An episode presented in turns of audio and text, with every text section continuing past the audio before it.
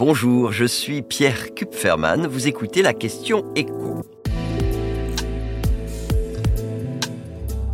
Les prix des produits alimentaires vont-ils rapidement devoir baisser?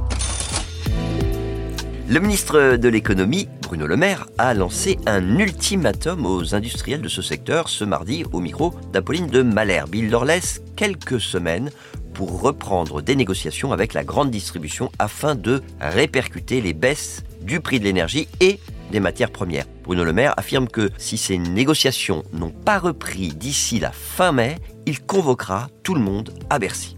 L'objectif, il est simple, hein, que la répercussion à la baisse soit aussi rapide que la répercussion à la hausse. Et c'est vrai que pour certains produits, les industriels ont négocié cet hiver des hausses de tarifs qui paraissent en net décalage par rapport à l'évolution récente de leurs coûts de production. Je vais prendre euh, les exemples cités par euh, l'expert du secteur, Olivier Dauvert, sur son blog. Je commence par le rayon huile, où les prix étaient en mars en moyenne supérieurs de 22% au niveau qu'ils affichaient un an plus tôt.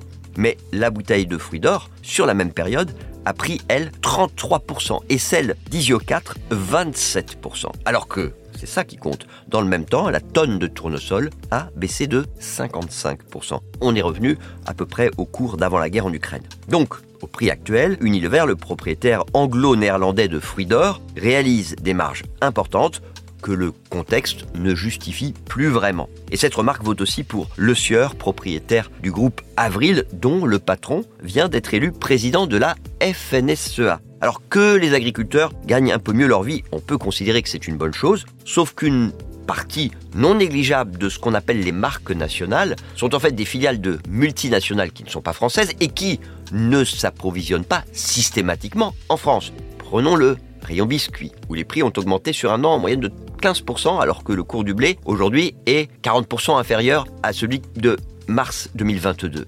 Déjà, les paquets de BN et les paquets de Prince Lu coûtent autour de 25% plus cher. On est au-dessus de la moyenne. Autant BN, le propriétaire turc de la marque, joue la carte du blé français, autant pour Lu, c'est plus complexe. Lu, donc marque historique française, détenue par une multinationale américaine, assure utiliser du blé français pour produire par exemple ses petits beurres. Mais pour les princes, bah, il n'y a pas de mention sur le pays d'origine du blé, la production se faisant dans une usine en Belgique.